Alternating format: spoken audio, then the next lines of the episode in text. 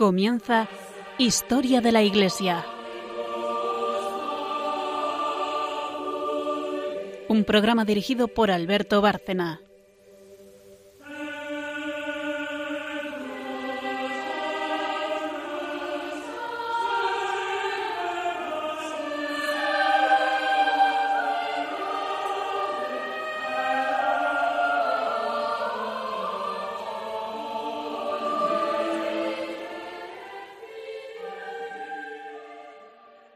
Buenas noches, oyentes de Radio María. Aquí estamos de nuevo para hacer otro programa de historia de la Iglesia. Buenas noches, María Ornedo. Buenas noches. Buenas noches, Carmen Turdemontis. Buenas noches a todos. Y buenas noches a todos nuestros oyentes, claro.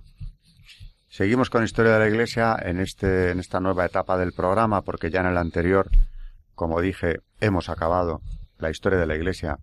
Quiero decir, hemos acabado el desarrollo cronológico que veníamos haciendo de esta historia desde el siglo I hasta, hasta la renuncia del Papa Benedicto XVI, terminada esa historia que seguía un hilo conductor cronológico escrupulosamente, eh, empezamos ya a hacer historia de la Iglesia, pero con temas puntuales que iremos desarrollando. ¿De qué se trata? De profundizar en esta historia de la Iglesia, una materia tan casi inabarcable, ¿no? Quedaría para muchísimos años y no tendríamos bastante. Eh, se me ocurren tantos temas colaterales o que tienen que ver con la historia de la Iglesia, yo que sé, historias de santos, de órdenes religiosas, toda la aportación de la Iglesia en su doctrina, en fin, bueno, no acabaríamos nunca. Y eso es lo que vamos a intentar hacer a partir de ahora. Desde la renuncia del Papa Benedicto eh, hemos empezado a hablar ya de temas relacionados de momento con, con estos últimos pontificados pero a partir de ahora iremos viendo, como digo, temas puntuales del magisterio, de la historia de la Iglesia, en definitiva, pero sin seguir ese hilo eh, cronológico que nos habíamos marcado desde 2012, si no recuerdo mal, que es el año en el que empezamos a hacer el programa. Vamos a seguir hablando, porque nos quedamos muy a medias en el último programa, eh, de dos personajes que trajimos entonces aquí, con, con sus obras principales, el padre Juan Claudio Sanauja, autor de libros fundamentales para conocer las estrategias del nuevo orden mundial, de cómo trata de imponerse. Bueno, trata, no, se va imponiendo el nuevo orden mundial, que no deja de ser una dictadura de unos pocos sobre el conjunto de los ciudadanos occidentales, de momento, de momento, con esos libros que hoy volveremos a comentar, por supuesto. Para quien no eh, haya oído el último programa, pues estamos hablando de libros, como digo, relacionados todos ellos con las estrategias eh, apoyadas por Naciones Unidas o la Unión Europea, aunque él muy concretamente eh, se refería o estudiaba las estrategias de Naciones Unidas, que para eso tenía su observatorio Noticias Globales, que también seguía estas estrategias en el resto del mundo, y para eso publicó libros fundamentales como el desarrollo sustentable, la nueva ética internacional o Poder Global y Religión Universal, donde ya por los títulos vemos de qué va a hablar. La imposición desde estos organismos de una religión universal, y cuando hablo de imposición hablo de imposición, porque por supuesto eh, no es una propuesta, ¿no? sino algo que pretende establecerse. Otra cosa es que se consiga, aunque van dando pasos verdaderamente eh, preocupantes.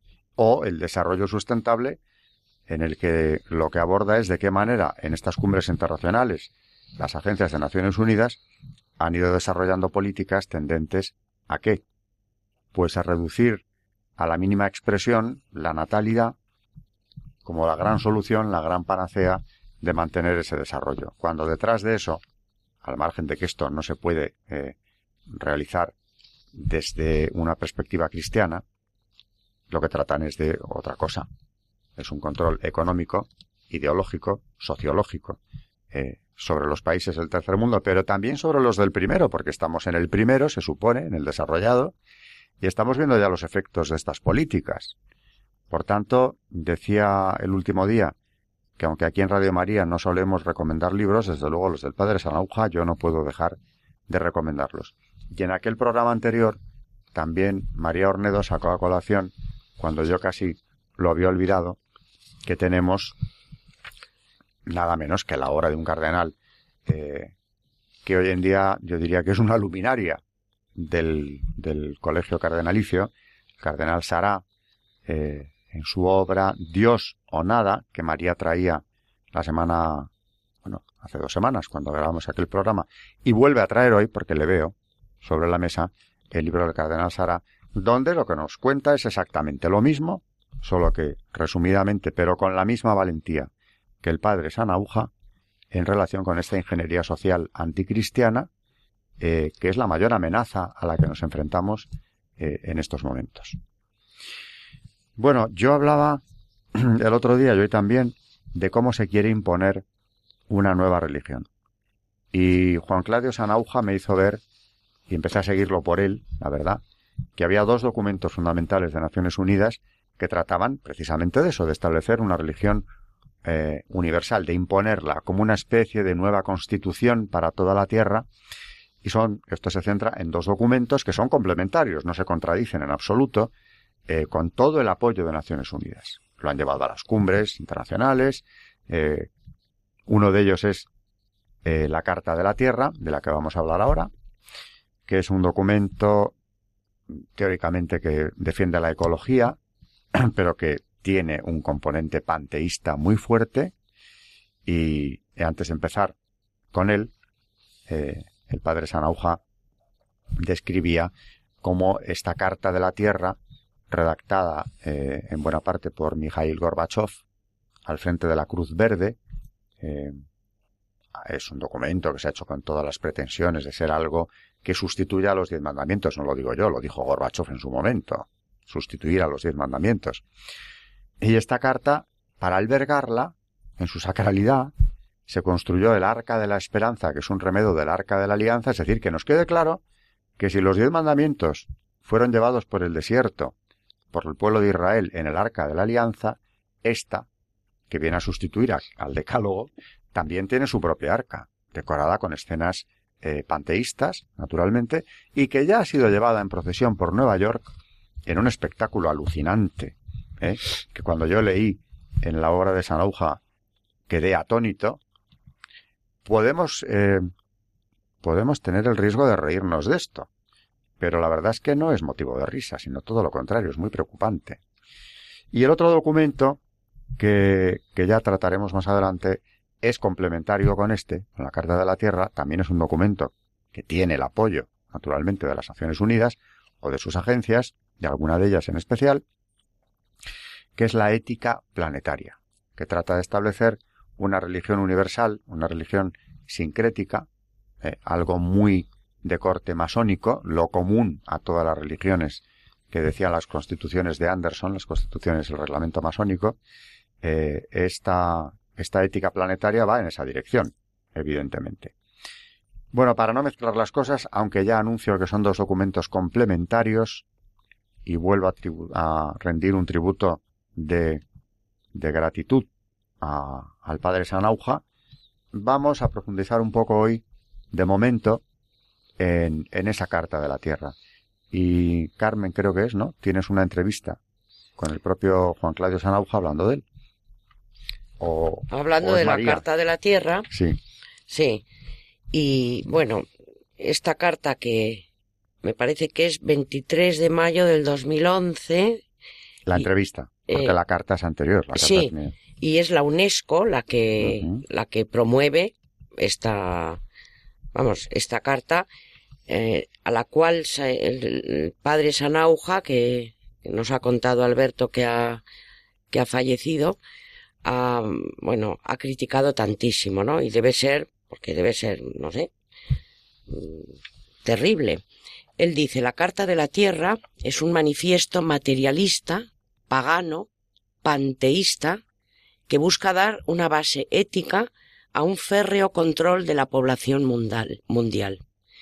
Una de las explicaciones que le encuentran los expertos es la de disfrazar de elevadas intenciones, por ejemplo, respecto al medio ambiente, el proyecto de convertir grandes extensiones del planeta en el almacén de materias primas que asegure el sostenimiento de los hábitos opulentos de consumo de unos pocos privilegiados. Si no es así, ¿por qué manda adoptar con el acostumbrado lenguaje antinatalista de la ONU modos de reproducción que respeten los derechos humanos y las capacidades regenerativas de la Tierra? Dice, la Tierra, cada forma de vida y todos los seres vivientes poseen un valor intrínseco. Se debe garantizar el respeto y su cuidado, dice en su primer punto la carta. Esta afirmación reconoce que sólo el hombre tiene derechos como administrador fiel y prudente que le han sido dados por el Creador? ¿O por el contrario, las piedras, las plantas y los animales tienen los mismos derechos que el hombre? La carta responde a una ideología que cultiva diversas formas de materialismo pseudo-religioso propias de las mitologías orientales, del indigenismo latinoamericano o de esoterismos sectarios. Dice, como quien conserva en un zoológico a un orangután albino, el nuevo humanismo intenta preservar lo que llama las culturas de los pueblos originarios, condenando, previa esterilización, para que no sumen más de la cuenta, a otros seres humanos a la ignorancia que les impide su realización como personas. Y por si fuera poco, les reconoce el derecho a volver a sus prácticas religiosas ancestrales, una forma de borrar y en otros casos de impedir la evangelización. Esto decía sobre la... Eh, hablando sobre esto, estaba leyendo un artículo sobre... Eh, precisamente sobre la Carta de la Tierra y todo, todo este tema. Y claro, el, autor se, eh, se pregunta, que tiene toda la razón en el fondo, dice una cosa que estaba diciendo Alberto en el programa anterior. Dice, ¿estaría dispuesto a que se coman a su madre solo porque en la cultura de los caníbales eso está bien visto? ¿Permitiría que apedrearan a su hija porque tuvo una relación fuera del matrimonio solo porque esa es una manifestación de la cultura islámica? ¿Haría estallar a su esposa solo porque en la cultura X inmolarse es una muestra de fe? ¿Está bien que maten a las niñas solo porque en la cultura prepondera el patriarcado o se pueden tener solo cierto número de hijos? Y dice él, dice las culturas no son iguales, unas evidentemente son más perfectas y otras son perfeccionables, unas son ricas y otras pueden enriquecerse. No es imponer el proponer la verdad a quienes aún no la conocen en plenitud. Entonces realmente es que, claro, al final no sé en qué nos estamos basando para hacer esta carta, en qué se han basado. Tenemos que respetar ciertas culturas, que eso está muy bien, pero claro, hay que ver qué, qué, qué, nos, qué nos dicen estas culturas, cómo tratan al hombre. Y si estamos pasando por encima de la dignidad del hombre, que es lo primero, del respeto hacia la vida. Así que. Esto se basa en una falsa ecología. Mm. También la Iglesia se ha pronunciado sobre el verdadero ecologismo, que por supuesto hay que defender. Una, una falsa visión de la ecología que al final nos lleva a conclusiones tan absurdas y peligrosas como que el hombre es una plaga de la tierra, de la cual debe ser defendida. Y para esto tienen medios verdaderamente impresionantes, ¿no? El otro día comentaba yo con, con una amiga mía, hablando de la película Noé, sobre la cual quería hacer un comentario, cómo se veía todo ese panteísmo, en el que quedaba clarísimo una película de muy escasa calidad, pero sobre todo de una de una fuerza manipuladora, jugando con el Antiguo Testamento, cambiándolo por completo la historia de Noé, donde se ve que finalmente Noé, que por cierto, recibe la ayuda de los ángeles caídos, por cierto, eso lo mete el director, porque por supuesto no está en, el Antiguo Testamento, ¿no? ¿De qué se trata? Pues en la película, mm, siguiendo por supuesto esta tendencia panteísta de la Carta de la Tierra, y con toda la millonada que habrá detrás de ello, de proteger a los que llama inocentes, que son los animales. ¿De quién? Del hombre que salvajemente se los come, por ejemplo. ¿no? Entonces, en el arca de Noé nos eh, se inventa el guionista eh, que Noé está obligado, o, se impone la obligación, de acabar con el hombre cuando acabe el diluvio. Y por tanto, incluso se ve obligado a dar muerte, supuestamente, a los hijos o hijas, si son hijas sobre todo, que pueden perpetuar la especie humana en el caso de que esto ocurriera. De manera que, fijaros, el dislate, ¿no? Noé se enfrenta ante el dilema de tener que matar a sus nietas, porque han nacido, desgraciadamente, han nacido eh, justamente al acabar el diluvio, y, lo avisa a la familia. No se puede consentir. Como si la misión de Noé no fuera salvar a la especie humana, sino terminar con ella precisamente para conservar la tierra, mm. los animales. Este es el panteísmo mm. que se está intentando imponer desde desde ahí. Claro, es que ya no solo los quieren como hacer eh, e-, equipararlos a los hombres, que ya es absolutamente increíble. Sino con derechos, con Claro, con derechos, etcétera, sino que es que ahora resulta que también hasta pueden llegar a ser hasta superiores, como si los... es que es impresionante. Como si las plantas prácticamente o, los, o cualquier animal fuera superior al, al ser humano. Ya es que estamos llegando a unos puntos, lo decía mm, María en el programa anterior, que claramente hay que volver a la base ya de lo que es el hombre, porque es que parece que nos hemos olvidado. Claro, si nos olvidamos claro de que el hombre, eh, estamos hablando de Radio María, y como cristianos, es una criatura hecha imagen y semejanza de Dios, la única, la única. Con lo cual no es que sea más o menos equiparable, es que está eh, en otra dimensión eh, totalmente superior, diferente, inconciliable con la de los animales, con los que compartimos, si se quiere, una parte material, pero el alma inmortal del hombre creada a imagen de Dios, también el cuerpo está creado a imagen de Dios. Es algo que no se puede comparar con ninguna otra de las especies. Por tanto, derechos tiene solamente el ser humano. A mí es que, por ejemplo, en eso me impresiona todas, eh, eh, todas estas organizaciones de ayuda a los animales que me parece fenomenal que existan. y está perfecto. Pero claro, también habría que jerarquizar a quién damos la ayuda. O sea, tú no, eh, no puedes estar, habiendo la miseria que hay en el mundo, eh, eh países de, con personas muertas de hambre, ¿cómo puedes ayudar antes a que el oso panda siga sobreviviendo en China? Mm, o los elefantes huérfanos de la India. Exacto, que son millones y millones de euros y de dólares destinados a, a esas fundaciones mm, que evidentemente quita que se lo des a gente, bueno, a personas para empezar, a personas muriéndose de hambre o a personas a las que tú quieras, pero por lo menos a personas. Es que yo eso es algo que realmente no... Eso es lo que llamaba el padre Sanauja, eh, dice, yo lo llamo reingeniería social anticristiana. Dice, en estos textos de las conferencias, mm, en los que se habla de reingeniería social para construir una nueva sociedad sobre bases totalmente distintas a las que conocemos, tratando de contrarrestar y anular lenta y discretamente, que es a donde vamos, toda visión trascendente del hombre, para sustituirla por un nuevo sistema de valores. Por eso él lo llama reingeniería social anticristiana. Él dice, con la Carta de la Tierra se pretende sustituir los diez mandamientos. Lo han declarado ellos mismos. Se endiosa a Gaia, la Madre Tierra. Se reduce a un mismo nivel a todas las criaturas. La persona humana se equipara a los individuos de las otras especies. ¡Qué barbaridad! Dice, recordemos que existe un proyecto, el proyecto Gran Simio, ah. que pretende declarar los derechos humanos de algunas especies de monos, gorilas, chimpancés, bonobos, etc. Es más, en algunos casos se llega a hablar de la persona humana como parásito de la naturaleza. Ah. Por supuesto, desaparecen la noción de creación y noción de trascendencia de la persona. Dice, hay proyectos menos groseros que la Carta de la Tierra, aunque en todos ellos está presente el ecologismo como ideología.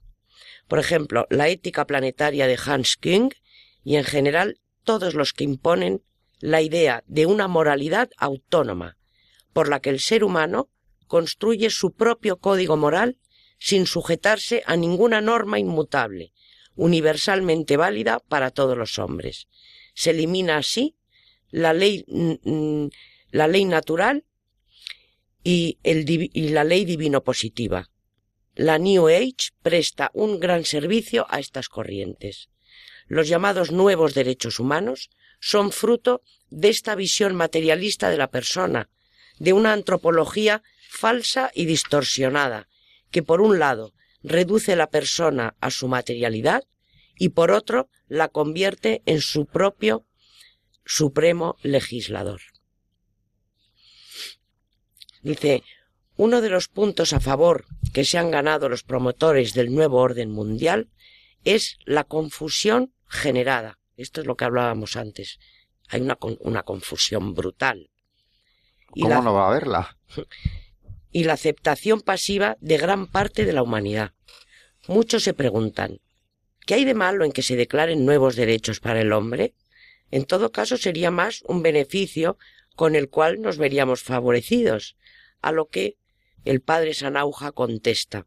Justamente uno de los nuevos paradigmas éticos a los que me refería antes es el nuevo paradigma de los derechos humanos, según el cual los derechos humanos están en continua evolución. Los que crean los nuevos derechos son los comités del sistema de derechos humanos de la ONU. Los nuevos derechos están en contradicción con la naturaleza humana. No sólo el supuesto derecho al aborto, que le da a la mujer la potestad de matar nada menos que a su propio hijo, sino también, por ejemplo, el falso derecho a la identidad de género autopercibida, por la cual ya no se nace varón o mujer, sino que cada uno construye su propia sexualidad, dando pie de esta forma a la aceptación social y jurídica de todo tipo de aberraciones. Así, la ONU hablará del nuevo paradigma de familia para justificar el mal llamado matrimonio entre personas del mismo sexo. Es impresionante. La claridad de Sanauja la vamos a echar de menos. Y desde luego, junto a ello, esa labor, eh, decía el otro día, tenaz y continua de ir recopilando todo lo que... Porque la gente muchas veces, cuando hablamos así en general, no se creen, no se creen que esto pueda estar en marcha. Además piensan que pueden ser exageraciones. Hay que ir a los textos. Por eso me lo han pedido a mí tantas veces. Desde América, ¿eh? ¿eh? En algunas ocasiones. Queremos los textos. Aquí en España también. Bien, tenemos que irnos ya a hablar del santo del día. Así que vamos a hacer eh, aquí un corte pero luego, después del santo, vamos a manejar textos. Algún texto eh, para que se compruebe o nuestros oyentes sepan de qué estamos hablando aquí.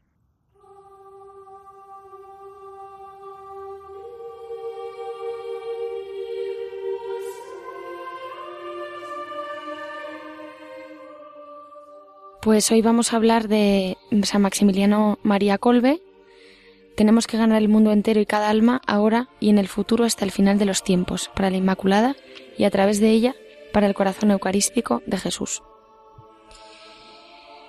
Eh, María Dabrowska, madre de San Maximiliano, era una joven piadosa que pensó en ser religiosa, pero los problemas políticos de la época no lo hicieron posible. Polonia, su patria, estaba ocupada por los rusos, quienes habían cerrado los conventos y dispersado a los religiosos. Apenas existía algún que otro convento clandestino. Entonces rezó, Señor, no quiero imponeros mi voluntad, si vuestros designios fueran otros, dadme al menos un marido que no blasfeme, no tome alcohol, no vaya a la taberna a divertirse. Esto, Señor, te lo pido incondicionalmente. María deseaba emprender una vida familiar cristiana, y Dios la escuchó. El elegido de su corazón fue Julio Colbe, católico fervoroso perteneciente a la Tercera Orden Franciscana, de la cual era dirigente y en la que ingresó ella también. Alrededor de 1906, sucede un acontecimiento que marca un jalón fundamental en la vida de Maximiliano, eh, que nació en enero de 1894, y es que a los pocos meses, em, eh, ella misma lo relata, la madre, eh, a los pocos meses del martirio del hijo, sabía yo de antemano, en base a un caso extraordinario que le sucedió en los años de la infancia, que Maximiliano moriría mártir.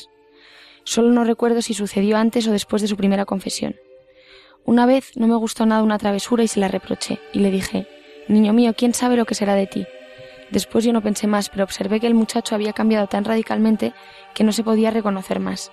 Teníamos un pequeño altar escondido entre dos roperos, ante el cual a menudo se retiraba sin hacerse notar y rezaba llorando. En general tenía una conducta superior a su edad, siempre recogido y serio, y cuando rezaba estallaba en lágrimas. Estuve preocupada pensando en alguna enfermedad y le pregunté ¿Te pasa algo? Has de contar todo a tu mamá. Temblando de emoción y con los ojos anegados en lágrimas me contó Mamá, cuando me reprochaste pedí mucho a la Virgen que me dijera lo que sería de mí. Lo mismo en la iglesia le volví a rogar. Entonces se me apareció la Virgen teniendo en las manos dos coronas, una blanca y otra roja. Me miró con cariño y me preguntó si quería esas dos coronas. La blanca significaba que perseveraría en la pureza y la roja que sería mártir. Contesté que las aceptaba, las dos. Entonces la Virgen me miró con dulzura y desapareció. Alrededor de Pascua de 1907 se realizó en Pavianiche una misión predicada por los franciscanos conventuales, los que se ganaron la admiración de los jóvenes Colbe. Eh, entró la crisis entre los dos hermanos y Maximiliano llegó a convencerse y convencer a su hermano de abandonar el seminario que habían comenzado con ellos. El 4 de septiembre de 1910 visitó al sayal franciscano, ciñó a su cintura el cordón, de, el cordón de San Francisco y comenzó su año de noviciado. Tenía 16 años. Durante los siguientes años estuvo estudiando en Roma y después regresó a Polonia y mm, cuando vuelve a su Polonia querida solo tiene 25 años, pero intelectual, moral y espiritualmente es un hombre cabal. Tiene mala salud, sus pulmones están lesionados, ha vuelto enfermizo, débil, sin dar grandes esperanzas de trabajo. Pero había vuelto con una fuerza espiritual extraordinaria. Pocos lo escuchaban y lo comprendían, y no faltaron las persecuciones y luchas, las calumnias y obstáculos. Sin embargo, aunque todo esté en contra de nosotros, tenemos cual faro y brújula la santa obediencia. Enseñó historia de la Iglesia en Cracovia, Polonia, y allí organiza el primer grupo de la milicia fuera de Italia. Por causa de su mala salud, la orden lo libera de otros cargos para que pudiera educarse exclusivamente a la promoción de la milicia. La milicia de la Inmaculada es todo el ideal de mi vida. Hablaba de ella y exaltaba su misión. Insistía en la necesidad de organizarse, invitaba a asociarse y esa idea fija lo perseguía. Y el que quería contagiar, y él quería contagiar todo su entusiasmo a todos. El amor a la Inmaculada reclama un medio para comunicarlo y para salvar almas. Se debe hacer todo lo posible para llegar a todos y forjar santos que dieran su vida por amor. Además, los miembros necesitaban vincularse y, tomar, y formar una verdadera familia espiritual, armarse con una visión clara de los designios de Dios, llegar a una coherencia de vida. En la mente del padre Colbe, el caballero de la Inmaculada debía tener un aliento amplio y generoso. No solo debía servir, para estrechar vínculos de fervor entre los, entre los asociados, sino que también debía abrirse a todas las familias de Polonia y del mundo. Debía llevar a la Inmaculada a las casas, para que las almas, acercándose a María, reciban la gracia de la conversión. He aquí un diálogo del Padre Colbe con los jóvenes. Quiero que sean santos y grandes santos. Padre, ¿no le parece pedir demasiado? No. La santidad no es un lujo, sino un deber y un compromiso de familia. Dios lo quiere, sed santos porque yo soy santo. Todo hijo ha de imitar a su madre. Nuestra madre es la Inmaculada, la Santa. Por eso debemos ser santos. En 1929, entre enfermedad y dificultades, el padre Colbe se lanza a su nueva fundación, en unos terrenos que le fueron logrados milagrosamente. Su ciudad mariana, Niepokalanov, o ciudad de la Inmaculada, o mejor casa, propiedad y reino de la Inmaculada. Decía que cada caballero son cosa y propiedad de la Virgen. En Niepokalanov María lo es todo, es el corazón y la meta, es el ideal y la fuerza. Por ella se trabaja, se vive, se sufre como por ella se muere. Los caballeros son los hijos felices y los servidores fieles de la Madre Celestial.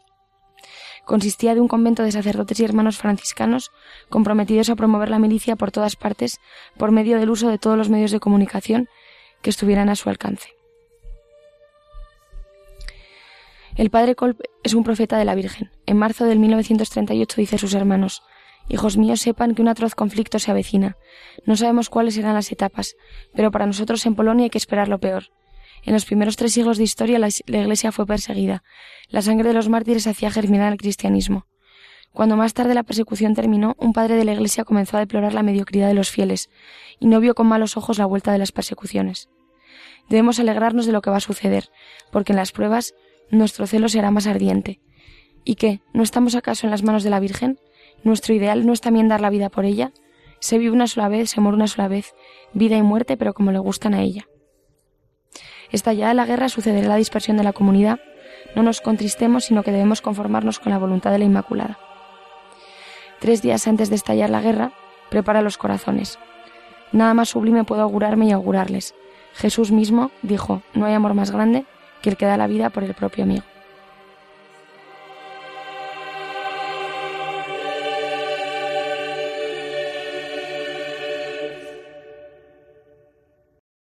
Gran santo del siglo XX, canonizado por Juan Pablo II, eh, santo de su Polonia natal.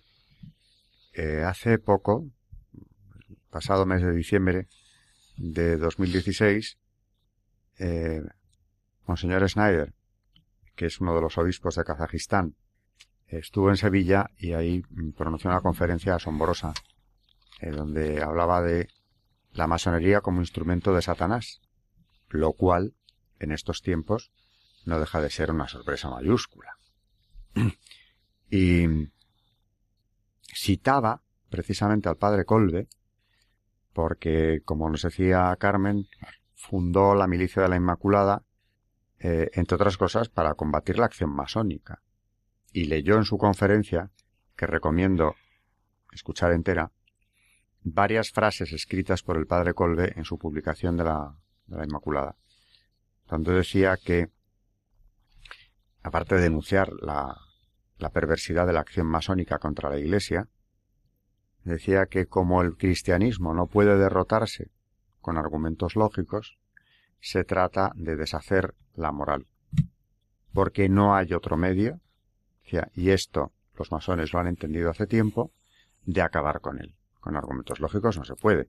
Ahora bien, si has destruido todo el orden espiritual, social, eh, religioso establecido por el cristianismo, ya puedo recoger los frutos sin ningún problema.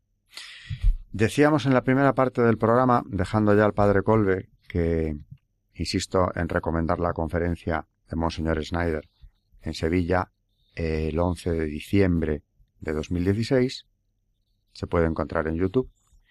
Eh, volviendo a lo que estábamos diciendo en la primera parte del programa, Carmen tiene un texto, vamos a aterrizar en algo concreto de cómo se lleva a cabo esta ingeniería social anticristiana, eh, que se corresponde sobre un tratado importantísimo que yo he recogido también en mi libro sobre la masonería, importantísimo en cuanto a que se ve muy bien cuál es la estrategia, ¿no?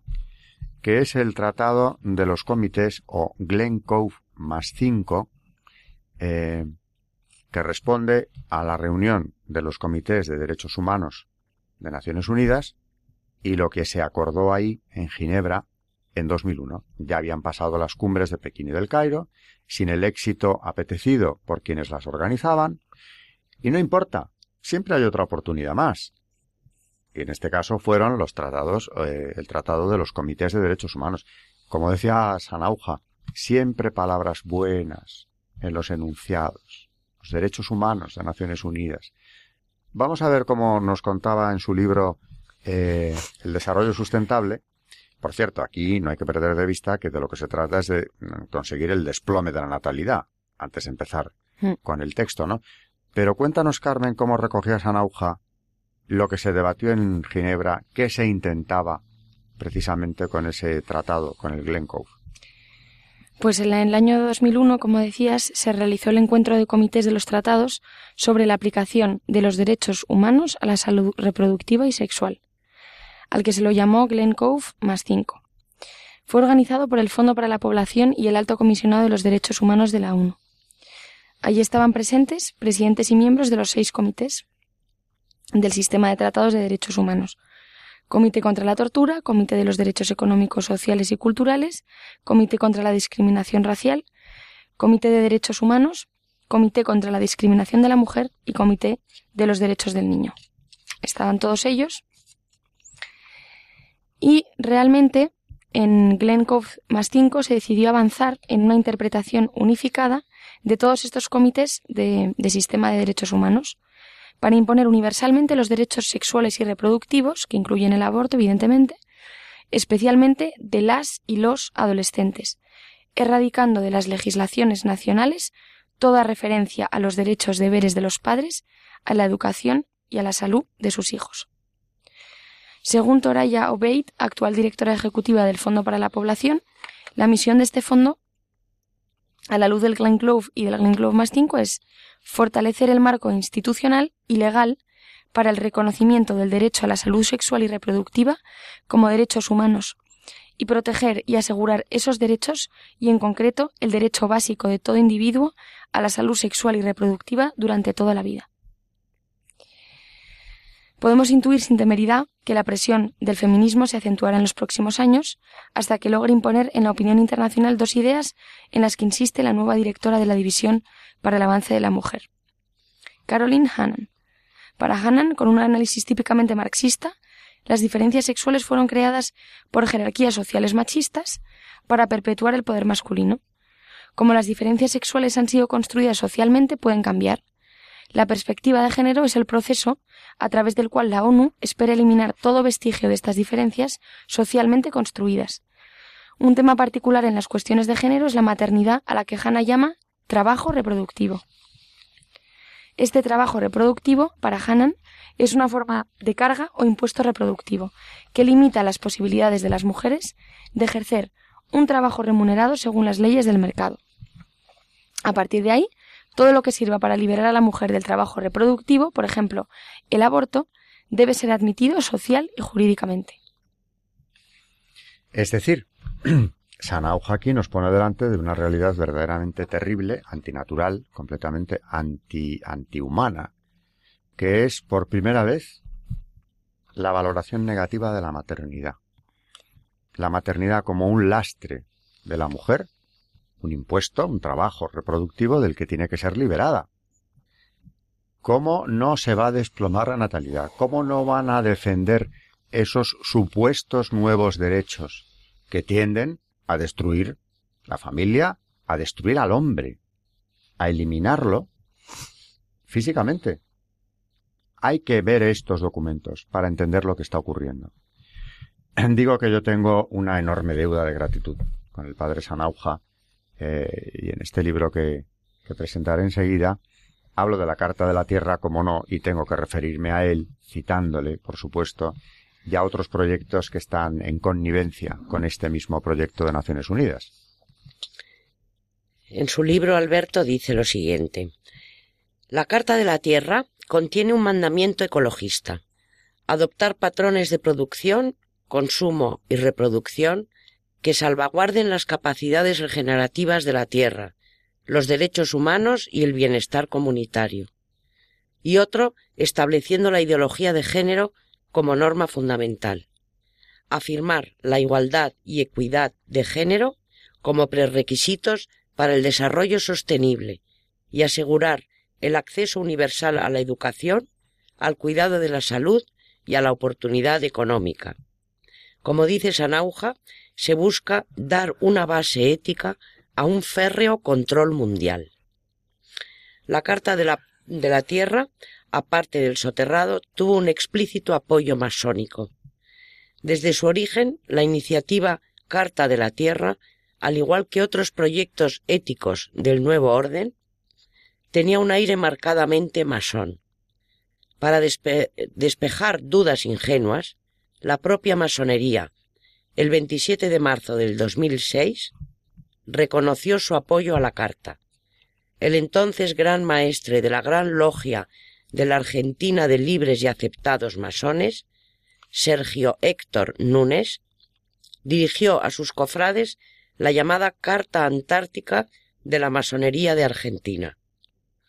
En ella, en el epígrafe La Carta de la Tierra y el Desarrollo Sostenible, se afirma la Carta de la Tierra se encuentra además influenciada por la nueva visión mundial científica, incluyendo los descubrimientos de la cosmología moderna, la biología evolutiva, la física y la ecología. Se inspira en la sabiduría de las religiones del mundo y las tradiciones filosóficas ancestrales. Además, refleja el pensamiento de los grupos y organizaciones vinculados con la defensa de los derechos humanos, igualdad de género, la sociedad civil, el desarme y la paz.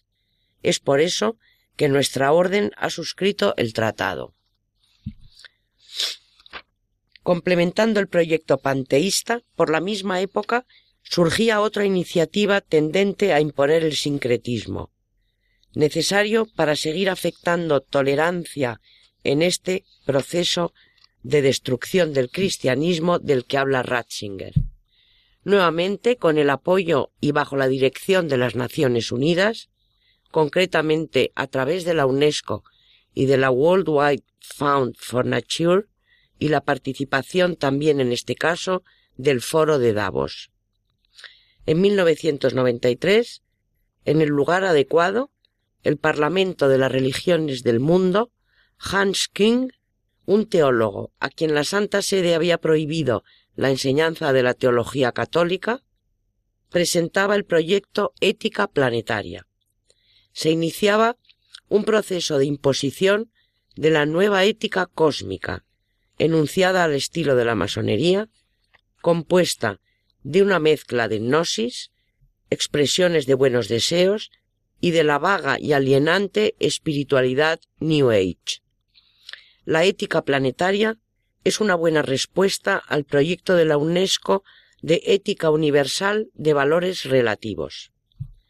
El mismo King la define como una síntesis superadora de todas las religiones del mundo. Julian Huxley, primer presidente de la UNESCO, habría estado totalmente de acuerdo. Las actitudes morales fundamentales quedan reducidas a palabras sin contenido claro. Paz, justicia, equidad, dignidad, compasión, tolerancia, solidaridad, diálogo, respeto de la pluralidad, cuando no ambiguas en sí mismas, como el término creyentes, que abarca a todos los seres humanos que creen en algo o en alguien. En el lenguaje de la ética global sería sinónimo de una especie de sincretismo universal.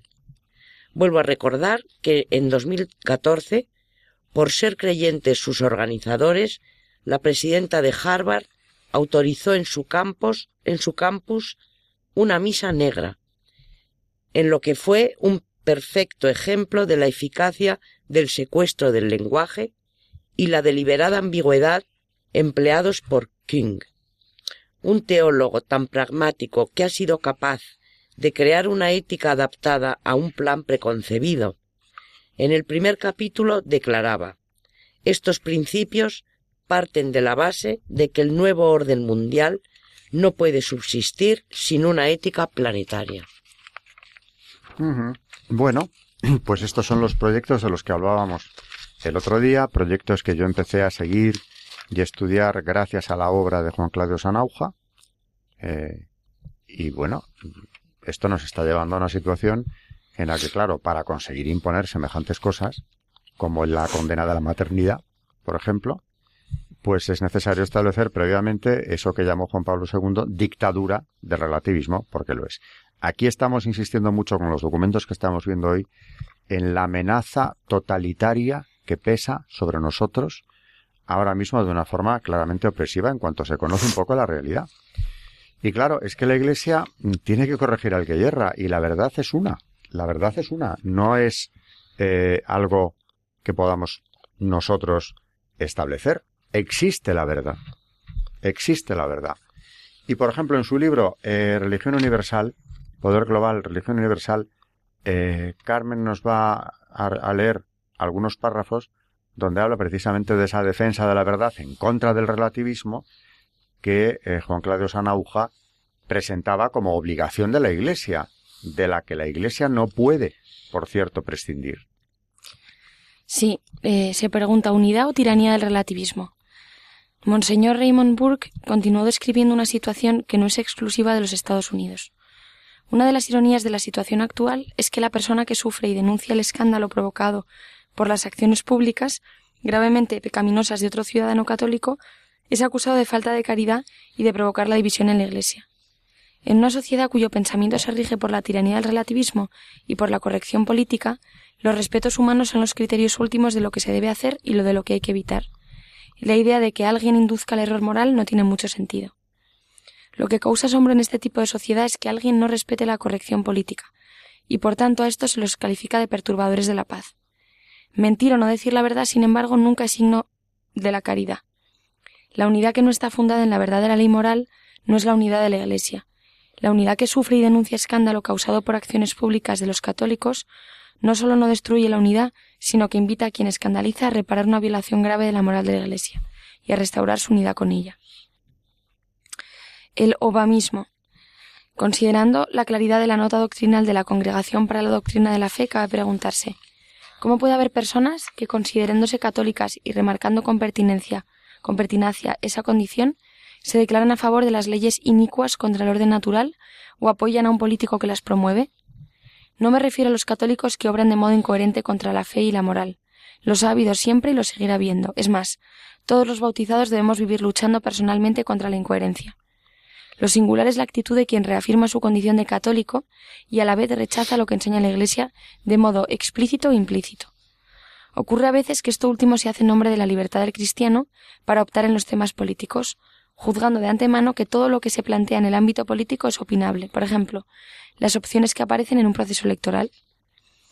Alterar el plan de Dios, ya sea con el pecado personal o con la subversión del orden natural a través de proyectos políticos, nunca es moralmente aceptable. Por lo tanto, esos temas nunca son opinables. Si bien es grave que los grupos de poder global, los medios de comunicación y todas las estructuras mundanas hayan impuesto con mucho éxito a Obama como una especie de príncipe de la paz, es más lamentable aun que haya irrumpido en ámbitos eclesiásticos y no solo entre los llamados católicos disidentes, lo que podríamos llamar obamismo.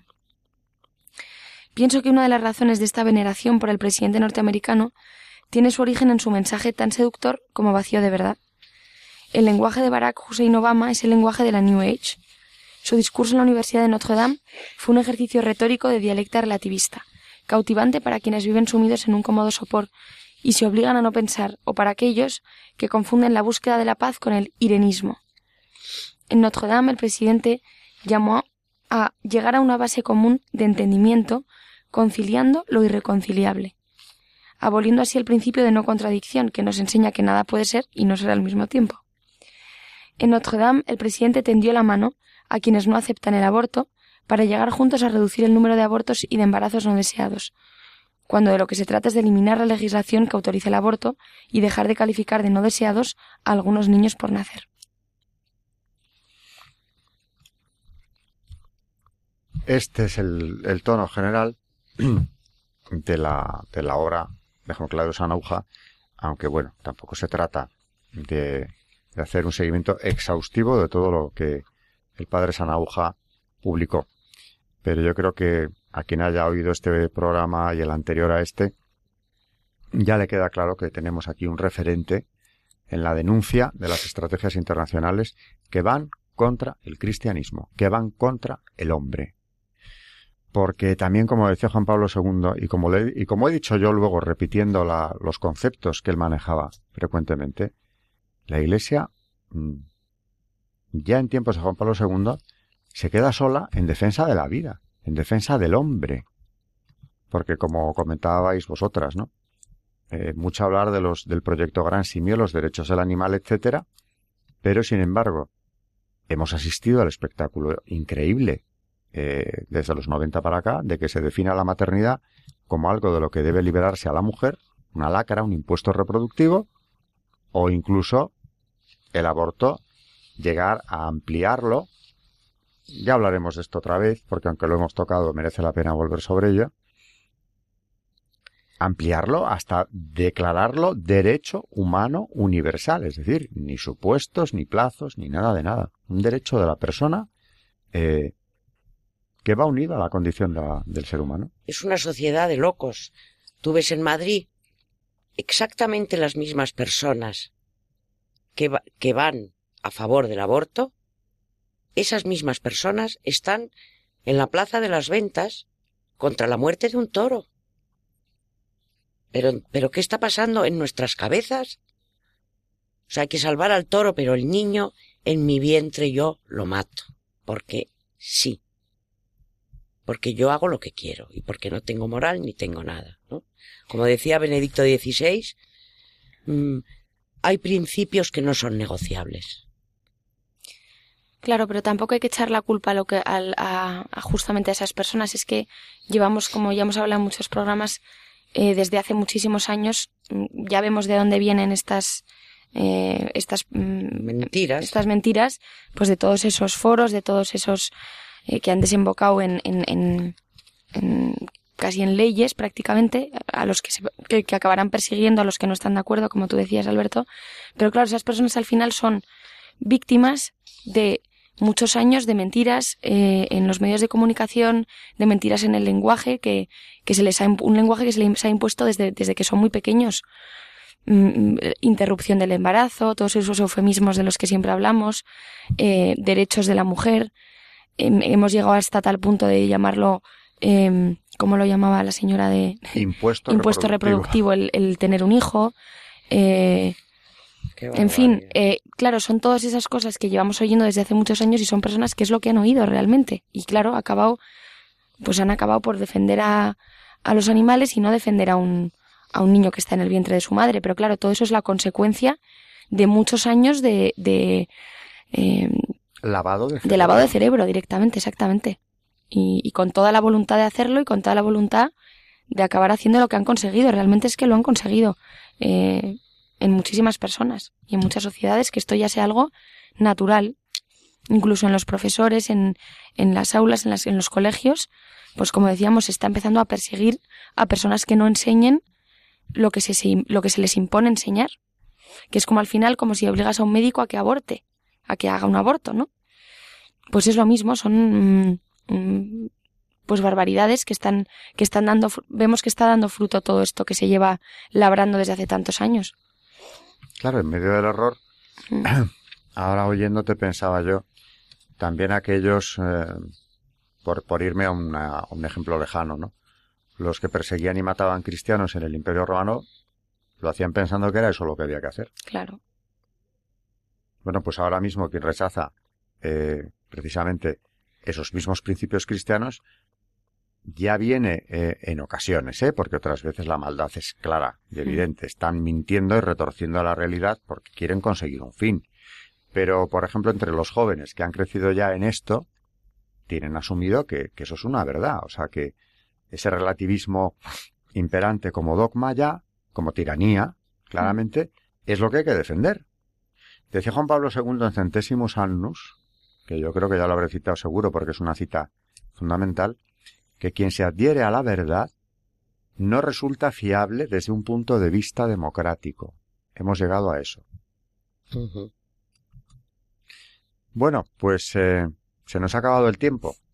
Una vez más, eh, del programa no hemos agotado la cuestión. Traíamos encíclicas en defensa de la vida que tienen tanto que ver con esto. Yo creo que, eh, aunque ya lo hayamos visto hace algunos meses, después de estos dos programas, centrados, porque en definitiva es en lo que están centrados, en defender la vida, en denunciar los ataques contra la vida y la dignidad de la persona, podremos seguir o deberíamos seguir precisamente recordando de nuevo a, a nuestros oyentes esas encíclicas históricas, desde luego, de San Juan Pablo II y también de Pablo VI.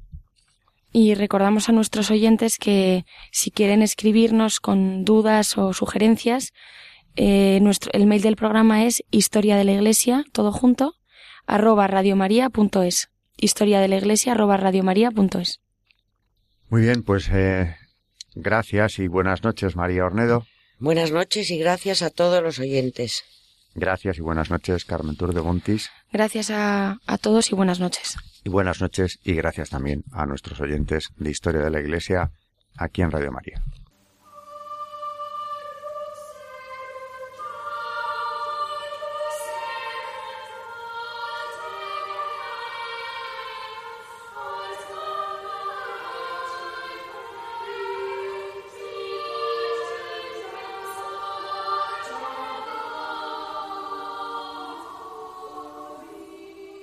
Han escuchado Historia de la Iglesia, un espacio dirigido por Alberto Bárcena.